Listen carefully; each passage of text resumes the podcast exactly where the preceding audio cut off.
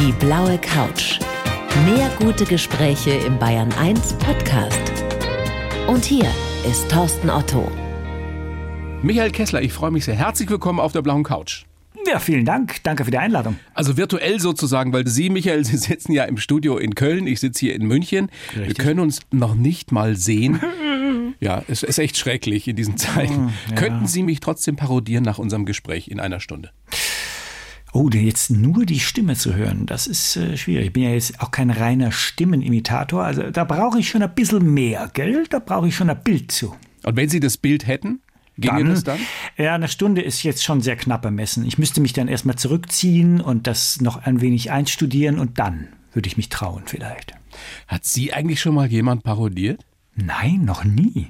Echt nicht? Nee, was ist da los? Ja, wieso? Traut sich keiner. Ich weiß nicht. Nee, ich bin wahrscheinlich nicht so spannend jetzt, um mich zu parodieren. Nein. Aber glauben Sie, Sie wären leicht zu parodieren? Oder wäre das eine Ja. richtige Herausforderung? Nö, da würde man schon was finden. Also eine bestimmte Gestik oder sowas und wie ich rede. Das ist ja bei jedem speziell. Das wäre für den Parodisten auch dort bei mir herauszufinden. Aber was wäre das bei Ihnen? Wenn ich also so rede, wenn ich mich in Interviews sehe, ich rede dann schon gerne auch mit den Händen, mit beiden Händen, gestikuliere da gerne. Also das wäre für den Parodisten schon wichtig und ein guter Punkt. Könnten Sie sich selbst parodieren? Ach du liebe noch nie drüber nachgedacht, aber das wäre ein spannendes Experiment. Warum nicht? Ja. Das wäre doch, wer Kessler ist und sich dann selbst gegenüber sitzen? Ja, das habe ich ja gemacht. Das habe ich ja, Ja, ja, stimmt, gemacht. das stimmt, Aber stimmt. das war keine Parodie in dem Sinne. Ne? Ja. Das ist also sozusagen, äh, ich, ich habe mich selber gespielt oder selber befragt. Ja, das habe ich gemacht. Also Kessler ist es wirklich ein großartiges Format, eine Kult-Doku kann man ja inzwischen sagen. Danke. Da haben sie sich in wahnsinnig viele, ich glaube über 20 Promis inzwischen verwandelt, muss man ja sagen. Ja. Und dieser erste Moment, wenn der Promi da sitzt und sie kommen rein und sehen eins zu eins manchmal so aus wie die, wie großartig ist das? Das ist das Aufregendste, glaube ich, was ich überhaupt gemacht habe in meinem beruflichen Leben, wirklich. Und ich glaube, das ist nicht nur für mich aufregend, sondern auch für das Gegenüber, also für den Prominenten, der dann da sitzt. Wir sind beide wahnsinnig nervös, weil der sitzt dann da auch schon eine Weile, der sieht mich wirklich nicht. Und das ist ja sowieso eine Sendung, in der nichts abgesprochen ist Ja. und wir kennen die Fragen nicht und so. Und die Antworten in dem Fall, also das ist wirklich sehr, sehr spannend und ein großes Abenteuer für beide Seiten. Ich habe mir neulich nochmal Gregor Gysi angeguckt und der ist ja nur nicht so oft sprachlos. Ja. wie der da saß und guckt und du siehst wirklich, was ihm in dem Moment durch den Kopf geht und der konnte das gar nicht glauben. Das muss doch wirklich etwas sein, was man sein Leben lang nicht vergisst, oder? Nein, natürlich nicht, weil diese Energie, die spüre ich ja in dem Gespräch, in diesem Interview auch. Und die ist ähm, schon sehr speziell, weil ich manchmal ja auch dann Bereiche berühre im Gespräch. Da merke ich, oh, Vorsicht. Und ich wage jetzt eine These, ja auch dem Prominenten gegenüber und sage ihm, wie er ist. Weiß ich, wie der reagiert? Nein. Also das ist wirklich eine eine ganz, ganz tolle Idee, dieses Format. Wer fällt Ihnen da gerade noch ein, wer so richtig verstört reagiert hat? Na, verstört nicht, aber die sind äh, verunsichert, ja, Ja. und im besten Fall natürlich emotional berührt.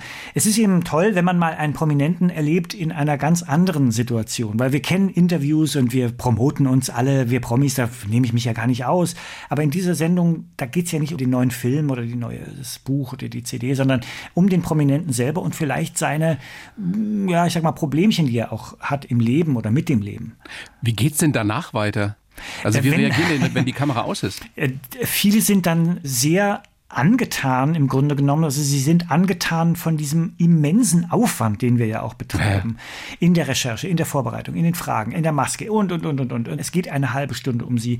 Und eigentlich waren alle begeistert am Ende. Es war keiner, der da rausgegangen ist und hat gesagt, irgendwie, das fand ich jetzt hier doof oder so. Das überhaupt nicht, sondern die spüren ja auch dieses Abenteuer und dieses Experiment. Und das ist, glaube ich, für Fernsehschaffende oder Medienleute dann auch einfach mal, das ist ein tolles Erlebnis, dass es mal ganz anders läuft, als man das sonst so kennt. Muss man natürlich wollen. Ja, weil Sie die Maske gerade angesprochen haben, Michael, welche war die aufwendigste?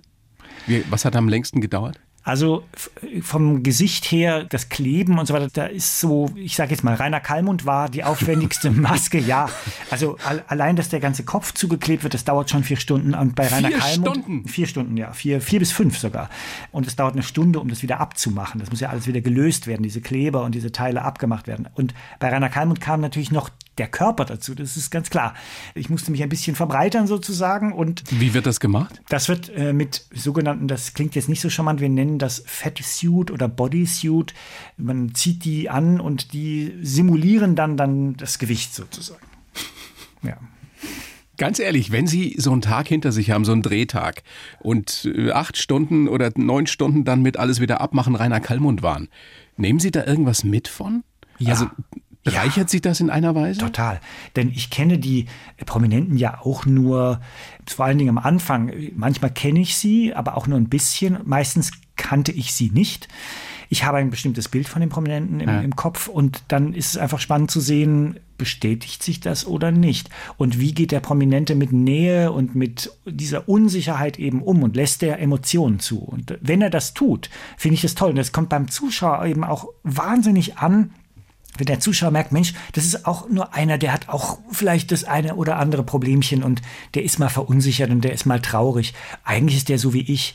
Und das ist ein ganz großer Identifikationsmoment zwischen Zuschauer und Prominenten, sage ich mal. Und das rechnet der Zuschauer diesen Prominenten ganz hoch an. Ja klar, die sind dann natürlich auch verletzlich. Ich habe bei manchen Ja. auch das Gefühl gehabt, dass die noch nie in der Weise über sich nachgedacht haben. Oder in Ja. manchen Richtungen vielleicht auch wirklich was Neues entdeckt haben. Das kann gut sein. Also das ist, ja, das ist eben das Tolle dabei, ja, dass man eben diese Bereiche berührt in dieser Sendung. Was ähnliches machen sie jetzt auch für Binge Reloaded, was auf Amazon Prime läuft, glaube ich, ab Freitag, richtig? Ja, richtig. Ab Freitag, 4.12., aber dann machen wir ein bisschen mehr Quatsch natürlich. Ne? Ja, Da, nun. da wird es parodistisch. Also da ziehen wir das Fernsehen durch den Kakao. Das habe ich ja bei Kessler ist nie gemacht. Ja, Frank Buschmann als Ninja Warrior, Moderator Ray Garvey, The Voice, Florian Silbereisen ist natürlich mit dabei. Natürlich. Ich stelle mir vor, man wacht morgens auf, jetzt als Michael Kessler, hat vielleicht auch mal schlechte Laune und macht dann den ganzen Tag sowas und dann am Abend geht's dir gut. Oder? Ja, wenn die Florian Silbereisen den ganzen Tag machen, dann, dann bin ich bestens gelaunt. Natürlich. Natürlich. Was ist die Faszination, die gerade der Florian so auf Sie ausübt? Ach, das ist natürlich ein Mensch, der ja wirklich im Zentrum der Medien und des Fernsehens steht. Ja, der jeder ja, kennt ihn, ja. Jeder kennt ihn und er ist ja auch sehr, sehr erfolgreich. Das müssen wir ja mal ganz ehrlich zugeben und sagen. Dennoch, also vor vielen Jahren war er ja noch schillernder, als er heute ist. Er hat sich ja eigentlich ein bisschen eingedampft. ne? Ja, ein bisschen asketisch geworden. Ja, schon, der geht in die Muckibude und der ist tätowiert und der trägt jetzt so Maßsackos und so und nichts mehr so bunt und schlecht sitzend, gar nicht, sondern der färbt sich die Haare nicht mehr. Der er spricht mit diesem Timbre und diesem rollenden R und äh, ist viel ruhiger geworden als früher. Also er hat sich nochmal total verändert, was mich natürlich auch nochmal herausgefordert hat als Parodist. Aber Entschuldigung, Silbereisen als Max Parger, Traumschiffkapitän, das konnte ich mir nicht entgehen lassen. Auf keinen Fall. Muss man seine Protagonisten mögen, um sie so zu parodieren, Nein. wie sie das tun? Nein. Man muss Echt sie nicht? weder mögen noch hassen. Also, äh, nee, das spielt keine Rolle. Nee, es spielt schon, finde ich, eine Rolle beim Schreiben der Texte, ob man den Parodierten jetzt mag oder nicht und auch das Fernsehen, das er macht, mag oder nicht. Das können Sie dann immer ablesen an der Stärke der, der Nummern. Also, wie scharf sind die? Ne? Ja. Wie, wie sehr gehen wir da in die Kritik oder in die Satire? Also wenn sie einen zu sehr mögen, dann ist es eher hinderlich? Also zum Beispiel Günther Jauch äh, habe ich ja auch parodiert und das ist ja die äh, Sympathiefigur schlechthin. Also den lieben, glaube ich, wirklich fast alle Deutschen und der macht ja auch gutes Fernsehen und, und unterhält uns und ist ja, Journalist und und und. Dennoch kann man ihn parodieren. Also wir können ja auch gutes Fernsehen parodieren und da haben die Menschen auch Freude dran. Und sie schreiben das alles selber, ne? Ich schreibe nicht alles, aber vieles selber, ja. Wie lange dauert es, um jetzt einen solchen Sketch zu schreiben? Die Traumschiffnummern, also in dem Moment, wo ich die Idee hatte, und die Idee war eben, ich muss jetzt irgendwas anderes finden, wir können jetzt nicht einfach nur Traumschiff nachspielen, weil nehmen Sie es mir nicht ernst, aber das ist schon fast selber eine Parodie auf sich selbst inzwischen, das Traumschiff. Also habe ich gesagt, ich behaupte jetzt einfach, der Silbereisen ist dieser Kapitän, aber der Bordarzt ist Ross Anthony und die Chefhostess ist Helene Fischer. Er holt seine ganzen Schlagerleute mit an Bord und die sind dann Gäste und Crew. Und das ist sozusagen ein Twist, den ich da gefunden habe. Und da dann geht's, ja? geht's relativ schnell. Das äh, schreibe ich dann. Die Nummern sind ja auch nicht lange, das sind vier, fünf DIN A4 Seiten etwa. Die schreibe ich ja vielleicht an einem halben Tag oder so, eine Nummer. Vielleicht auch einen Tag. Schmunzeln Sie selbst über sich, wenn Sie da was geschrieben haben, was besonders gut gelungen ist? ja klar, ich habe Spaß daran, dann das zu schreiben. Ich habe Spaß daran, den Twist zu finden oder die Pointen zu finden oder auch die Kritik zu üben an dem Format oder an der Art von Fernsehen. Ja. Bei Binge Reloaded geht es eben um Serien, um Kultserien zum Teil auch. Sie sind selber auch ein Serienjunkie, ne? Ich habe gelesen, The Crown wäre eine Ihrer Lieblingsserien. Ja, Also um die englische äh, absolut. Königin Monarchie. Absolut. Also ähm, das ist ganz großes Fernsehen. Und ich finde es so toll, dass es so eine Art von Fernsehen wieder gibt. Das ist ja wie Kino. Ja. Und das nur länger. Ich, äh, nur länger. Und das ist toll, dass wir für dieses Medium Fernsehen, das ja wirklich eine große Konkurrenz durch das Internet erlebt, dass wir trotzdem wieder die Menschen vor den Schirm kriegen und sie sich dort die Geschichten erzählen lassen. Die Royals sollen ja da nicht so amused sein, also heißt es, geht die Legende. Wie gehen so Sie denn? What? Ja, so what? So what? Ich meine, die, das muss man aushalten, wenn man in der Öffentlichkeit steht. Das ist ja, Absolut. wir werden das ja auch immer wieder gefragt. Ja, ja aber wie ist es denn bei Ihnen mit Kritik? Wenn ich Kritik bekomme, jederzeit. Ja. Professionelle, gute Kritik nehme ich und verlange ich auch von meinem Gegenüber oder vom Regisseur. Aber die Grenzen Kollegen. sind ja da oft fließend. Ne? Sie sind ja schon mal wegen dieser großartigen Hitler-Parodie als Nazi beschimpft worden. Ne? Ja, da hat mal dann Zuschauer, also das sehe ich aber jetzt eher als Bildungsproblem. Das ist ja jetzt keine, da hat jemand verwechselt, äh, kann das Wort Parodie noch nicht mal buchstabieren. Entschuldigung, aber das war so. Also da muss man doch abstrahieren können und verstehen, dass wenn ich den Hitler spiele, ich nicht Nationalsozialist bin oder das toll finde. Also da ist ja eine Distanz und eine, eine viele, ja, viele Grenzen dazwischen. Das gibt aber Menschen, es ist interessant, jetzt auch zu erleben mit dieser zunehmenden allgemeinen Empörung, dass Menschen dann sagen, ach, das ist so gemein und so fies. Aber Parodie ist auch Satire. Und natürlich machen wir uns lustig über jemanden oder über Fernsehen. Aber ja. das muss man dürfen. Das ist ja sowieso etwas, was aus dieser vermeintlichen Anonymität des Netzes heraus passiert, dass da nicht nur beleidigt und verleumdet und sonst was wird, sondern es wird so, wie Sie es gerade angedeutet haben, so vieles auf die Goldwaage gelegt. Oh, also man hat das kriegen, Gefühl, ja, man darf eigentlich Maulkörbe langsam. Ja. Also ich darf das Wort nicht mehr in den Mund nehmen und das und da ist, könnte jemand beleidigt sein. Das ist natürlich das Ende von Satire und das Ende von Kabarett, auch von Parodie. Das geht nicht. Aber verändert es die Art und Weise, wie Sie schreiben, wie Sie arbeiten? Ja, doch, tut es leider. Ja, wir müssen dann doch manchmal ein Wort auf die Goldwaage legen oder so. Das ist so, ja. Schwierig, oder? Hm, und das wird sicherlich nicht besser werden. Nein. Es gibt noch was Schönes. Kohlrabenschwarz, ein Hörspiel. Ja. Zusammen mit Tommy Krabweis ist das entstanden. Auch die Geschichte dazu ist schon lustig, oder? ja. Ich war bei ihm in der Nähe von München und wir haben Bilbo aufgenommen und als Hörspiel wieder und dann sitzen wir im, im Biergarten bei einem. Wo sonst? Bei, bei, einem Schweinsbraten natürlich und einem Kaltgetränk, möchte ich sagen. Und da sagt der Tommy, Mensch, du, wir müssen auch mal noch mal was anderes machen so ein Krimi oder Mystery. Da habe ich gesagt, da kann ich mich jetzt gar nicht aus. Aber irgendwie, spontane Idee von mir, fände ich das toll, wenn irgendwelche Sagengestalten oder Märchengestalten wieder ins Hier und Jetzt kommen, so ein Rattenfänger von Hameln oder so, und dann lösen die so eine Verbrechensserie aus. Das fand er irgendwie gut und dann zog er sich zurück und ein paar Monate später wirklich ruft er mich an und sagt, du, Audible will das machen, wir schreiben die Bücher fertig Krass. ab. Zack. Wahnsinn, das ist so ein kreativer Kopf und so ein ja, Verrückter im positiven Sinn. Ja. Der ist toll. Und wir sind beides so bodenständige Handwerker. Es gibt Künstler, das sind Künstler, die laufen mit Schal rum und finden sich wahnsinnig toll den ganzen Tag. Und wir sind aber beide, ja, anders. Deswegen können wir so gut miteinander arbeiten. Wir geben uns auch Kritik und wir können offen miteinander reden und wir sind bodenständig. In Kohlraben Schwarz, da geben Sie einen Polizeipsychologen. Mhm. Das ist ja etwas, was Ihnen auch im richtigen Leben liegen müsste. Sie müssen gut beobachten können, Sie können sich gut in andere reinversetzen. Mhm. Wäre das was, wenn es mal nicht mehr läuft als Schauspieler? Ich bin mal gefragt worden in Zusammenhang mit Kessler ist, ob ich eine psychologische Ausbildung hätte Ehrlich? oder in Gesprächsführung trainiert ja. worden wäre. Und da sage ich immer nur, nein, alles nicht der Fall. Ich bin einfach nur neugierig und ich bin mit Sicherheit auch empathisch. Also wenn ich was frage, will ich wirklich auch die Antwort hören und ich höre auch wirklich zu und ich frage so lange, bis ich was verstehe. Finden Sie es schwieriger, wenn man sich jetzt so wie wir beide nicht sieht, sondern nur hört, sich auf das Gespräch zu konzentrieren oder ist es Nein. eher leichter? Hm, das könnte sogar leichter sein. Ja, es gibt keinerlei Ablenkung. Ich gucke hier gegen ein Mikro, das ist alles. Ja, ich gucke gegen eine Plexiglasscheibe. Das tut mir leid. Ja, mir auch. Aber trotzdem fehlt ja da eine Dimension. Ja. Mimik, Gestik, all das sieht man ja nicht. Und das ist ja auch wichtig, um sich in den anderen hineinzuversetzen. Deswegen möchte ich nicht nur Radio machen. Deswegen, Was? Ja, ja, deswegen möchte ich, oder, oder ich möchte Radio machen, aber dann müssen die Menschen mit da ins Studio kommen. Und wir wollen sie doch auch sehen. Also klar, der Hörer sieht uns jetzt ja auch nicht. Das muss man ja auch mal sagen. Aber es ist schon natürlich schöner, mit Menschen zusammenzuarbeiten und sie auch zu beobachten oder zu sehen und das fehlt dann natürlich. Ich wollte überhaupt nicht über Corona sprechen, aber vielleicht doch einen Satz dazu. Was glauben Sie, wie wird diese Zeit unsere Kommunikation verändern, weil wir jetzt gerade schon bei Gesprächen sind? Hm.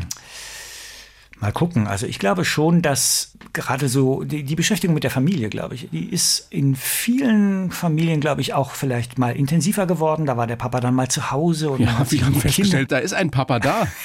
überhaupt, ja. Will ich denn ja. überhaupt die ganze und das Zeit ist ja haben? Auch, das ist ja auch toll. Also bei allem Schlimmen, was auch passiert durch Corona und äh, die Steigerung des Missbrauchs und, und, und. Und äh, den Kindern, die Probleme haben, natürlich nicht in die Schule können und so weiter. Aber man darf nie vergessen, auch die positiven Faktoren. Also es wird mit Sicherheit auch viele Familien geben, wo das Familienleben mal intensiviert wurde und sich um die Kinder gekümmert wurde und, und, und. Von daher, also es hat mit Sicherheit beide Seiten, aber wir kommunizieren, glaube ich, relativ viel. Es ist ganz verrückt. Ne? Man verabredet sich jetzt mit Freunden zu einem Skype-Meeting Ja. oder sowas. Und dann kann man da auch ein Weinchen zusammen trinken und plaudert und man sieht sich. Ist komisch, geht aber auch. Der Mensch ist ein Gewohnheitstier. Ja, der gewöhnt sich an vieles. Michael, großes Vergnügen, macht mir Riesenspaß, wieder mal mit Ihnen sprechen zu dürfen. Ich habe jetzt für Sie einen Lebenslauf verfasst. Ja. So wie ich das für jeden Gast versuche. Ich würde Sie bitten, den vorzulesen und dann hangeln wir uns dran lang, besprechen das ein oder andere noch ausführlichst. Gut. Bitteschön. Ich heiße Michael Kessler und frage mich manchmal, wer bin ich und wenn ja, wie viele? Florian Silbereisen, Günther Jauch, Ray Garvey. Ich habe sie alle drauf. Aber ich parodiere die Promis nicht nur, ich verwandle mich in sie, bis ich mich selbst nicht mehr erkenne. Schauspielkunst hat für mich viel mit Handwerk und Disziplin und weniger mit Glamour und rotem Teppich zu tun. Geprägt haben mich meine Kindheit als fantasiebegabtes Nesthäkchen, mhm, die Theater AG und mein Hang zum Perfektionismus. Wenn ich morgens in den Spiegel schaue, dann sehe ich eine markante Nase, stimmt, und daran einen Menschen, den ich gut leiden kann.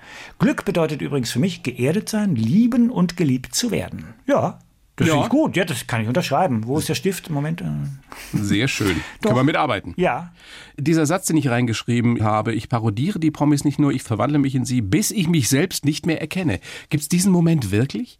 Den wo gibt sie, es, ja. Wo Sie sich im Spiegel sehen und sagen, wo bin ich? ich sag mal, je mehr zugeklebt ich werde von den lieben Maskenbildern, desto mehr verschwinde ich ja. Also jetzt zuletzt war es so bei Frank Buschi Buschmann, den, da war ich komplett zugeklebt. Da gucke ich schon in den Spiegel oder auch wenn ich das später sehe, äh, den Sketch im Fernsehen, dann ist das wirklich strange. Also weil ich mich nicht mehr sehe und das ist ein komisches Gefühl. Ist das gruselig? Nö, aber es ist komisch. es ist seltsam. Können Sie das noch ein bisschen näher beschreiben? Ja, Wie also ist das, wenn man sich selber nicht mehr sieht und trotzdem sich ja sieht? ich erschrecke dann. Zum Beispiel auch bei Kessler ist, habe ich ja mal Stefanie Hertel gespielt. und ähm, die hat auch eine große Nase. Deswegen ging das mit der Maske, weil Frauen ist natürlich immer schwer, die Verwandlung in eine Frau. Aber da ging das eigentlich ganz gut. Und als ich das das erste Mal sah, habe ich mich erschrocken. Weil ich dachte, wer sitzt? Das bin ich. Ich sitze da. Aber ich sehe mich nicht mehr. Ich, ich erkenne mich nicht mehr. Und das ist ein bisschen spooky ist das schon. Verändert das automatisch die Art und Weise, wie Sie gehen, wie Sie sich bewegen? Ja, ja, natürlich. In dem Moment, wenn ich in die Figur gehe, muss ich mich ja anders bewegen, anders gehen oder das. Schon klar, aber das ist keine bewusste Entscheidung, sondern das passiert dann. Nee, nein, nein, nein, nein. Das ist ja vorher einstudiert. Also das rufe ich dann ab. Ne? Das habe ich vorher geübt und ich weiß dann, ich muss jetzt irgendwie immer diese Geste machen, weil er die ganz oft macht oder ich muss die Beine so halten, übereinander schlagen, weil sie das so oft macht. Ne? Das läuft dann parallel ab und wird abgerufen von mir. Wer bin ich und wenn ja, wie viele? Eine Frage, die Sie sich tatsächlich manchmal stellen? Nein, ich weiß relativ gut, wer ich bin. Also keine Anlage zur Schizophrenie oder Überhaupt nicht. Nein, nein. Wenn ich die Maske ablege und das Kostüm ablege, bin ich sofort wieder ich selber. Aber irgendwas bleibt doch, oder? Wenn man in so viele Charaktere geschlüpft ist, sie parodiert hat oder beziehungsweise sich wirklich in sie verwandelt hat? Nee, würde ich sagen, nee, ich, ich kann die dann natürlich schnell abrufen oder mal aus Spaß irgendwie einbringen in irgendwelche Gespräche oder sowas, aber wirklich bleiben, also persönlich, nein. Ne? Also da grenze ich mich ja auch mit meiner Persönlichkeit von der anderen ab. Ja. Kurz mal Buschi Buschmann werden? Ginge das jetzt? Ja, der, es war gar nicht so einfach. Aber diese überbordende Energie. Ja, der brüllt natürlich die ganze der brüllt ja die ganze Zeit. Diese Sportreporter brüllen ja immer so. Wahnsinn, warum müssen die immer so brüllen, ne? Wegen der Emotionen, die sie übermannen. Ja, ja, ja, natürlich. Ja. Dann doch lieber so ein Günther Jauch. Der ist ruhig, ne? den kann man gut verstehen. Der ist Journalist, der macht so schöne Sendungen wie Wer wird Millionär? Da lernt man auch was. Wenn sie das so machen, dann wird einem viel klarer, warum der von den allermeisten Menschen gemocht wird. Warum? Weil das sowas so Beruhigendes hat, ja? Genau, Sowas, du kannst mir vertrauen. richtig. Ja, Ich werde dich nie bescheißen. genau. Und Darum bei mir geht's. kannst du eine Million Euro gewinnen. das kommt noch dazu. Oder dich total blamieren. Waren Sie da schon mal? Ich so war da als Günter Jauch. Ich saß Günter Jauch als Günter Jauch gegenüber. Das war das auch, also es war sowas von anstrengend. Ich musste diese Figur spielen, aber nebenher natürlich ernsthaft diese Fragen beantworten. Und ich war kurz vor der Million. Echt? Ja, und ich habe mich nicht getraut. Ich hätte die richtige Antwort gewusst und ich habe es mich nicht getraut, weil ich dachte, dann verliere ich alles. Und dann waren es gut. Es waren immer noch 500.000 für den guten Zweck, aber ich hätte die Million knacken können. Wie hat der Jauch darauf reagiert, dass, dass er sich da selbst gegenüber sitzt? Super. Der hat das immer sehr gemocht, diese Parodie. Das hat natürlich auch nicht so wehgetan, wie meine Parodie von Florian Silbereisen, dem Florian Silbereisen wehgetan hat. Die war natürlich viel schärfer und böser, als wir jetzt Günter Jauch durch den Kakao gezogen haben. Und die Kinder der Prominenten, die finden das immer riesig. Ne? Wenn der Papa oder die Mama mal da durch den Kakao gezogen werden, ne? die erleben ja ihre Eltern immer nur so als, ne, das ist so Fernsehikone und so. Und dann wird sich darüber lustig gemacht, das finden die Kinder natürlich riesig. Ja, Michael, wir wollen mal gucken, wie Sie so geworden sind, wie sie heute sind. Und mhm. schau mal, wie das alles so in dem Lebenslauf da drin steht. Geboren 24.06.67 in Wiesbaden, da richtig. auch aufgewachsen. Können Sie richtig Na, hessisch babbeln? Ich kann hessisch, natürlich, natürlich kann ich hessisch babbeln. Ja, ist auch nicht so schwer, ne? Nein. Papa Optiker, Mama ja. Hausfrau. Ja. Von wem haben Sie die Fantasie, die Neugier auf Menschen? Von meinem Papa. Also mein Papa hat wahnsinnig viel immer beobachtet und geguckt und hat auch immer gesagt, guck mal hier, wie der läuft oder wie der aussieht und was, wie, was hat denn der für eine Brille auf oder was hat denn der für Haare. Und das ist ja auch lustig. Ich kann jedem nur empfehlen, in der U-Bahn oder S-Bahn oder im Zug nicht immer nur E-Mails checken und chatten mit dem Handy, sondern guckt euch mal die Leute an und guckt mal um euch herum. Es ist viel Lustiges da oder Interessantes und man kann auch mal reden mit den Leuten. Das geht auch, auch Ma mit Wildfremden. Machen Sie das auch gerne, sich mal in einen Café setzen und einfach nur die Leute beobachten? Ja, das mache ich jetzt natürlich inzwischen nicht mehr so, weil ich dann da wahnsinnig stark beobachtet werde inzwischen. da dreht okay. sich der Spieß um. Ich beobachte natürlich in Alltagssituationen, also wie, zum Beispiel wie Zug oder sowas. Ich fahre ja auch noch äh, in Berlin, so S-Bahn, U-Bahn oder so, da gucke ich natürlich, gucke ich da. Immer. Was entdecken Sie? Unterschiedliches. Also je skurriler, desto toller. Ne? Das sind ja auch oft Sachen, die man sich dann merken kann. Ein Gang oder ein Outfit. Da, da denke ich dann oft, Mensch, wenn wir das jetzt im Fernsehen machen würden, dann würde es uns wieder keiner glauben. Aber es gibt es, es gibt es. Das müsste man mal machen. Vielleicht auch ein Format, so einfach nur die ganz alltäglichen Leute parodieren. Ja. Deutschland. genau. Das hat ja im Grunde genommen Loriot gemacht. Loriot ja, hat uns Deutsche genau. ja super äh, abgebildet damals. Als Kind sollen Sie ein verspielter Spätzünder gewesen sein, viel Richtig. mit Lego gebaut. Waren Sie so einer, der damals schon beobachtet hat, also eher Außenstand, als dazuzugehören? Na, ich habe schon dazugehört, aber ich habe wahnsinnig viel alleine gespielt, weil meine Geschwister schon so groß waren. Und in der Mangelung der Geschwister habe ich dann einfach viel allein gespielt. Und ich habe immer Realität abgebildet. Also ich habe dann mit Lego, keine Ahnung, bei uns in der Rhein-Main-Halle da in Wiesbaden, da war damals immer einer wird gewinnen, wurde da aufgezeichnet, ne, vom Hessischen Rundfunk mit Hans-Joachim Kuhlenkampf.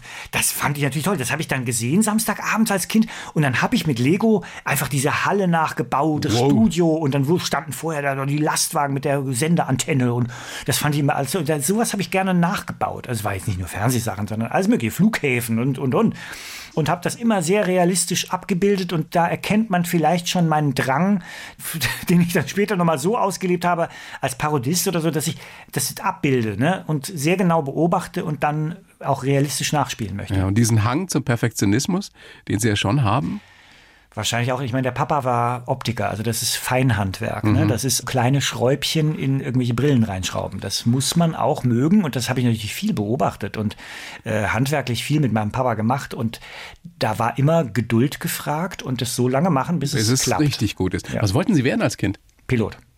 Wir sind 1976 mal nach Mallorca geflogen, völlig verrückt. Da lief der, 1976? Da, lief, da lief die Optik noch richtig gut. Bei den kleinen Läden, da gab es noch keine äh, Ketten und so weiter. Damals ne? ist da noch keiner geflogen. Ja, und da sind wir. Mein Vater hatte so viel verdient, glaube ich, in diesem Jahr, dass er gesagt hat, so, jetzt. Und das war so ein einschneidendes Erlebnis, auch wenn ich vorher dachte, ich, ich stürze ab und ich muss dann überleben wie Robinson Crusoe auf irgendeiner Insel, habe ich immer gedacht. Sind wir da hingeflogen und das war so beeindruckend, dass ich sagte, ich will unbedingt Pilot werden, das ist toll, zu fliegen ist toll. Aber dafür hätte es nicht gereicht, glaube ich, mathematisch bei mir und mhm. äh, physikalisch und chemisch. Aber es hat nicht dazu geführt, dass Sie Flugangst haben heute, oder? Nein. Habe ich nicht. Ne? Diese Schulfreundin, die sie damals, so geht die Legende, mitgenommen hat ja. zur Theater AG. Sabine. Mhm. Sabine. Was war denn deren Motivation? War die verknallt in sie oder? Nee, das glaube ich nicht, dass die verknallt war. Wir haben einfach viel zusammen gemacht und sie war auch breit interessiert, so wie ich auch. Ich hatte verschiedene Hobbys. Ich habe schon fotografiert. Ich habe mich irgendwie, ich habe einen Ökoteich angelegt in den 80er Jahren natürlich im Garten meiner Eltern. Und was habe ich? Ich habe Modellautos gesammelt, gebastelt und so. Und dann sagte sie plötzlich, komm mal mit in die Theater gehe. Das war unsere Deutschlehrerin, die machte das. Und ich so, nee, das interessiert mich nicht. Und dann hat sie so lange gebohrt, bis ich dann kam, weil sie einfach dachte, das würde mir vielleicht auch Spaß machen. Haben Sie sofort gewusst, das ist es? Ja. Echt? Am, am, ersten Tag. Weil am ersten Tag, da kamen wir zurück aus den Sommerferien und dann hat unsere Deutscherin dann eine Super 8-Kamera dabei gehabt. Und am Anfang des Jahres machten wir immer so experimentelle Filme auf dem Schulhof. Völlig abgefahren. Ich weiß nicht mehr genau, was wir gemacht haben. Mit irgendwelchen Masken sind wir da rumgeturnt. Das fand ich so abgefahren, dass ich sagte, also das interessiert mich, da möchte ich mehr von. Und dann haben wir jedes Jahr ein Stück erarbeitet, haben das aufgeführt und äh, ja, so ging es los.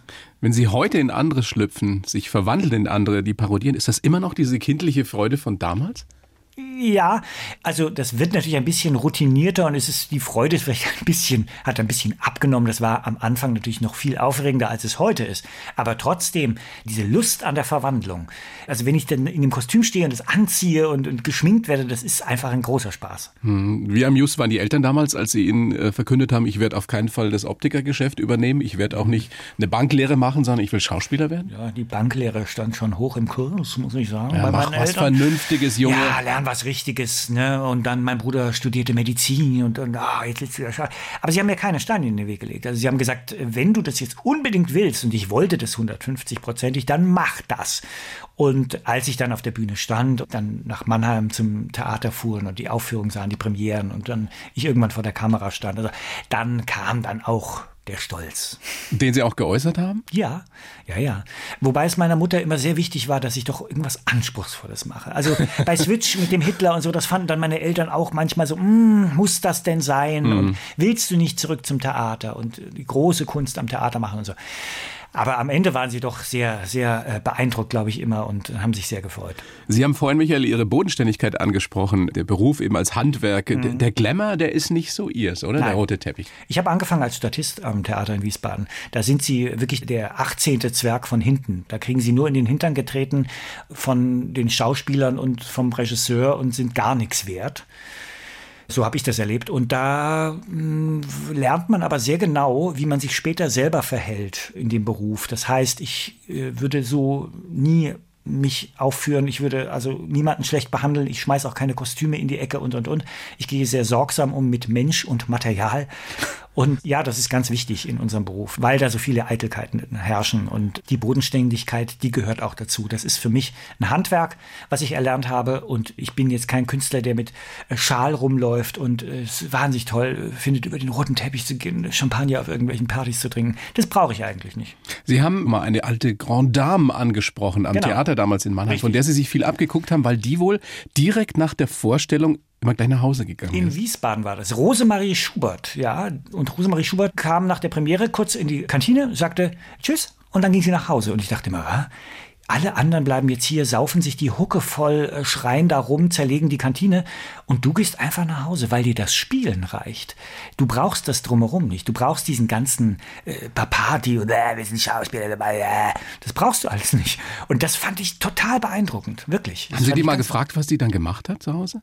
Nee, also ich denke, die ist einfach nach Hause gegangen und hat äh, sich gefreut und äh, ist ins Bett gegangen und hat geschlafen. Die hatte ihren ne, Beruf vollbracht, die hatte diese Premiere gespielt, hat sich gefreut, das war's. Hat die brauchte die Anerkennung von draußen gar nicht so sehr. Sind die Sie denn so eine Die Anerkennung ist ja durch den Applaus dann da. Ja, also Sie sind schon eine Rampensau, oder Michael? Also Sie ich brauchen kann schon den Applaus sein. Ich kann eine Rampensau sein. Aber der Applaus war jetzt nie so das Einzige, worauf ich dann warte am Abend. Das Spielen ist mir wichtig. Und es ist mir wichtig, dass das funktioniert beim Publikum, dass das Publikum mit dem, was ich da tue, auch wirklich was anfangen kann. Das war am Theater leider oft nicht der Fall, weil ich in Produktionen war, wo es den Leuten völlig egal war, was das Publikum denkt. Und ich will dem Publikum nicht nach dem Mund reden, aber wir machen diesen Beruf für das Publikum. Mhm. Und das muss man leider auch manchmal äh, mit einbeziehen ja, in seine Arbeit. Absolut. Der eine oder die andere sollte davon lernen. Mhm. Können Sie auch glücklich sein, wenn Sie nicht spielen? Naja, mal gucken. Also noch spiele ich gerne. Ich möchte aber auch keiner sein, der mit 100 noch auf der Bühne stehen muss. weil er ohne das nicht kann. Also das dieses auf der Bühne sterben, der letzte Moment. Nein, bitte nicht. Nee. Nein? Oh Gott, nee. Also, nein, das muss nicht sein. Aber was könnten Sie sich alternativ vorstellen? Oh, leben, ganz normal leben. Leben also, heißt Reisen? Reisen, ja. Und das alltägliche Leben finde ich schon aufregend genug. Also das nutzt sich ja auch ab. Und ich sehe das schon immer auch als Transformation. Also man nimmt eine Herausforderung an, aber wenn man die dann geschafft hat, dann geht das Leben ja auch weiter. Und in diesem Beruf kann man ja vieles abarbeiten. Aber da jetzt immer dran hängen zu bleiben an denselben Dingen, an dem Applaus, an dem Ruhm, dass ich abgeholt werde mit der großen Limousine, ja, davon muss man sich auch trennen können, früh genug. Irgendwann passiert es allen und äh, da darf man nicht dran kleben wie das Baby am Schnuller. Also der Weg eines Schauspielers, eines guten Schauspielers führt auch immer näher zu sich hin? Sollte. Auf lange das Sicht? Sollte so sein. Wir haben ja das große Geschenk, dass wir uns so genau kennenlernen dürfen, schon in der Ausbildung und so genau analysieren. Also sollte es dazu führen, dass man natürlich auch sich weiterentwickelt und nicht stehen bleibt. Haben Sie eigentlich jemals vielleicht in der Pubertät gedacht, meine Nase, warum muss die so groß, so markant sein? Gab es die Zeit mal bei Ihnen, dass Sie gelitten haben drunter? Nein, nie. Ich habe darunter gelitten, dass ich so klein war. Ich war, wie gesagt, Spätzünder. Ich bin erst ganz spät in die Pubertät gekommen. Ich war immer der Kleinste. Ja. Es ist kein schönes Gefühl, aber die Nase war mir eigentlich nie im Weg. Ist heute mein Markenzeichen. Ja, also im Endeffekt ein Pfund, mit dem Sie fuchern können. Mindestens ein Pfund. Aber das ist so, oder? Sie gucken in den Spiegel und sehen die Nase und sehen einen Mann dran, den Sie gerne mögen. Ja, und mein Papa hatte diese Nase, mein Bruder hat diese Nase, meine Schwester, mein Großvater. Also es ist ein Familienelement. Wie wichtig, Michael, ist Unterhaltung gerade in diesen Zeiten, die wir erleben? Ganz wichtig. Das Lachen darf man nie aufgeben, das Lachen darf man nie vergessen. Und so schwer die Zeiten auch sind, die Unterhaltung braucht es und die Ablenkung vor allen Dingen. Auch mal anderes Thema hören, mal abschalten zwei Stunden und das mit jedem, was, mit allem, was, was jeder so braucht für sich. Ne? Der eine braucht vielleicht Schlagermusik, der nächste braucht irgendwie, wer wird Millionär oder keine Ahnung, will Quizfragen lösen.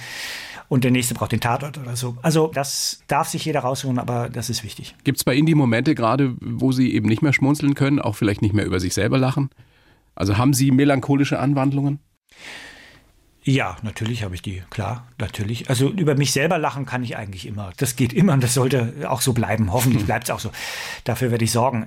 Ich kann auch melancholisch sein, natürlich, klar. Wir haben ja alle unsere Tage und Phasen, wo es uns mal besser geht oder wo wir auch mal mehr oder weniger Hoffnung haben. Aber die Hoffnung stirbt zuletzt. Also Lassen Sie es dann zu oder haben Sie ja. eine spezielle Methode, sich da rauszuholen? Lustigerweise höre ich, wenn ich irgendwie so depressive Anwandlungen habe, höre ich dann auch so ganz depressive Musik, so Filmmusik, so dramatische und so weiter und steigere mich da mal kurz rein und dann ist aber auch wieder gut. Dann ist das abgearbeitet und dann geht's weiter.